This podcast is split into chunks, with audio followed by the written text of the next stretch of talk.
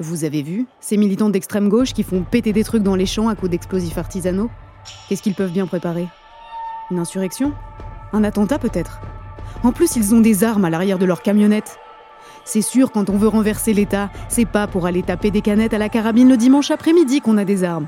Non, c'est forcément qu'on fait partie d'une bande, d'un groupe secret qui a des intentions louches. C'est le début d'une bonne histoire que je vous raconte là. Une histoire qui fait peur avec des garçons à capuche qui veulent renverser le système, arme au poing. Sauf que ce n'est pas le scénario qui sort de l'esprit d'un scénariste à la petite semaine. Non, c'est un scénario qui a conduit sept personnes au tribunal pour association de malfaiteurs à caractère terroriste dans l'affaire du 8 décembre 2020. Je suis Pierre-Louis Collin.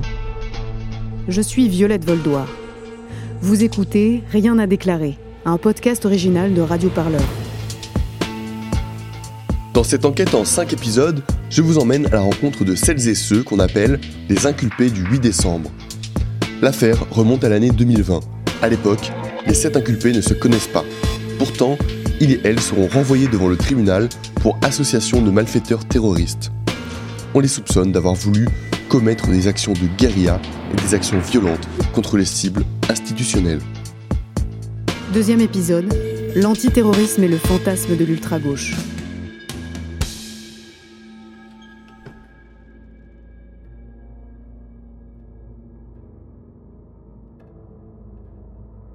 Ils sont déjà tellement persuadés de leur scénario et qu'ils euh, sortent le, quelques éléments de ta vie euh, qui, ont, qui font coller à leur scénario.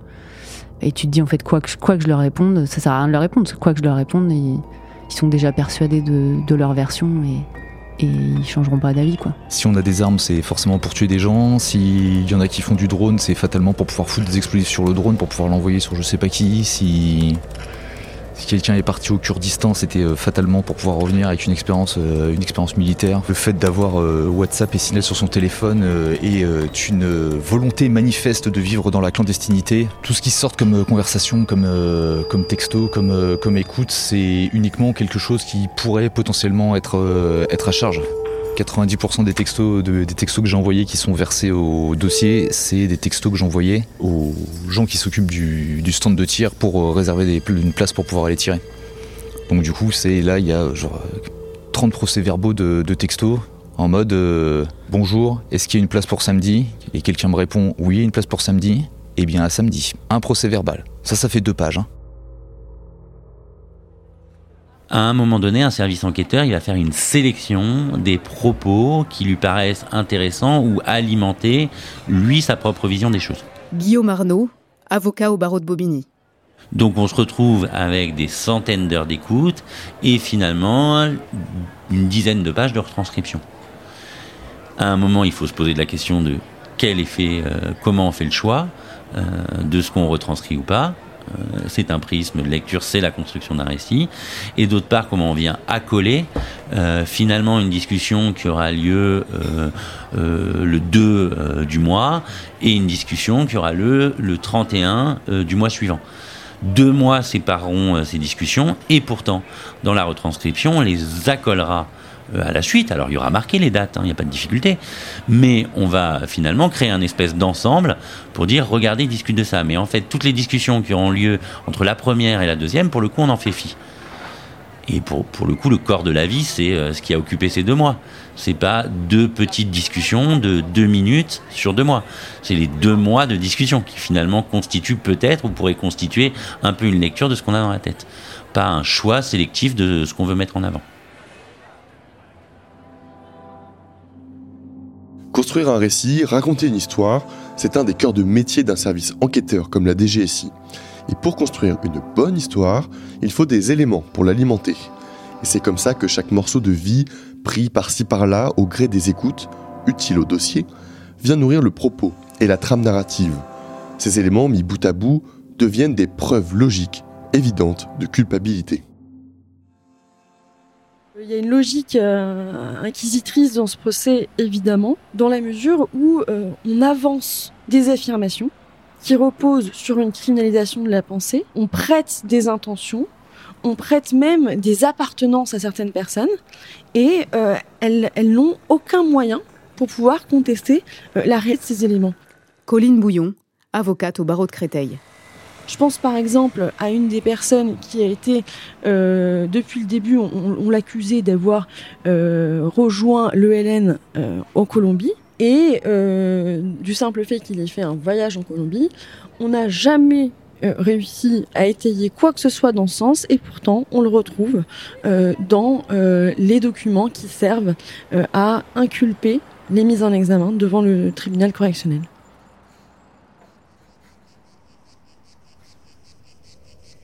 C'est assez bizarre dans le sens où en fait on part, c'est ce que je disais aussi à un moment, on part d'une note blanche et tout le dossier est fait pour que ça colle à cette note blanche. Donc en gros, ils partent sur des suppositions, sur du conditionnel et ils le répètent en boucle, en boucle, en boucle, en boucle. Libre flot. On dirait en fait un scénario de roman. En fait, on crée les personnages. Et là, t'as les personnages, t'es là. Ah, il est rigolo. Ah merde, c'est moi. Ah merde, ça colle pas, non. Et t'as tous les trucs comme ça, mais c'est stéréotypé, c'est grossier, c'est vraiment. Euh, les limites si j'ai pas le couteau entre les dents, tu vois. Euh. Et après, il raconte un, scénario. Et là, c'est. Tu vois que c'est vraiment de la narration. Et en fait, de temps en temps, il renvoie au dossier. Et c'est ça qui est le plus fou, c'est que quand tu regardes ça, tu renvoies au dossier, donc le dossier il est déjà fallacieux à peu près, il est déjà choisi, il est déjà. Et les trois quarts du temps, c'est pas le dossier, c'est l'interprétation du dossier. Ou des fois, c'est carrément des rajouts complets. Genre, genre ça ne vient de nulle part. Euh, tout à l'heure, je parlais de mes lunettes qui, dans les retranscriptions, se transforment de lunettes euh, balistiques à gilet tactique. Et ben dans le réquisitoire, le PNAT se lâche en disant gilet explosif. Pour accompagner ces preuves logiques, il faut marquer les esprits, de l'opinion publique déjà, et puis des magistrats. Pour ça, quoi de mieux que d'évoquer le spectre qui hante l'Europe et le parquet national antiterroriste, l'ultra-gauche.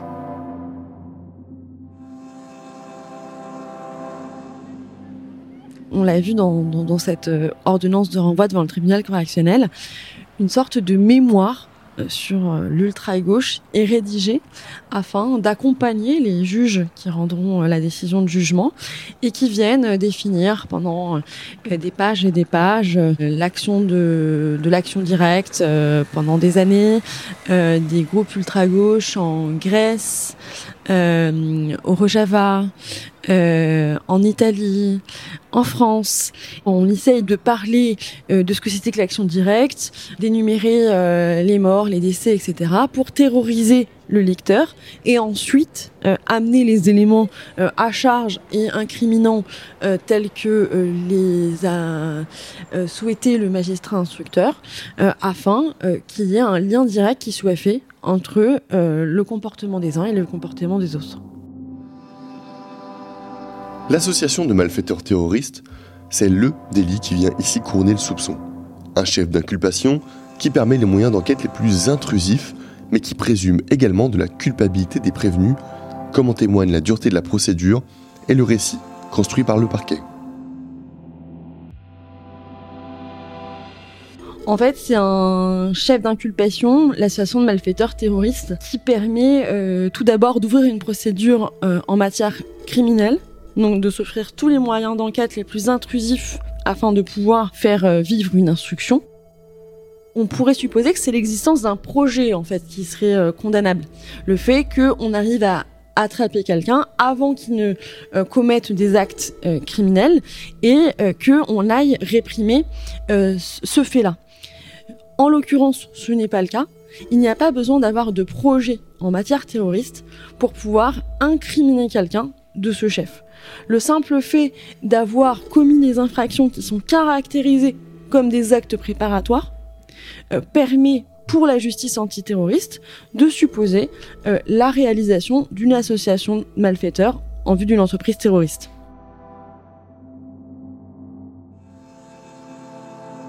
Dans cette affaire, il n'y a eu aucun attentat. Aucune trace qu'un attentat se préparait. Rien. Seulement des bribes mises bout à bout par des enquêteurs spéculant une intention de faire quelque chose. Mais quoi? Le parquet national antiterroriste ne le dit pas clairement. On a toute une évolution jurisprudentielle, effectivement, où avant il fallait avoir connaissance de l'acte répréhensible pour être pris dans le cadre d'une AMT, donc association de malfaiteurs terroristes. Et on est de plus en plus dans une jurisprudence qui viendrait de nous dire que il devait euh, nécessairement avoir connaissance euh, de, de euh, la commission ou la volonté de commission de l'infraction ce qui il devait nécessairement avoir connaissance, ce qui pose une, difficulté parce que on vient dire ah ben nous côté anti-terreau de façon large on sait lire les âmes. Vraisemblablement je ne crois pas. Comment les services de renseignement, mais aussi le parquet national antiterroriste, peuvent-ils exiger qu'on les croie sur parole?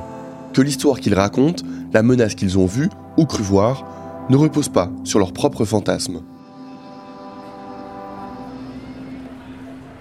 On est dans un régime où euh, il n'appartient pas aux personnes de démontrer euh, leur innocence.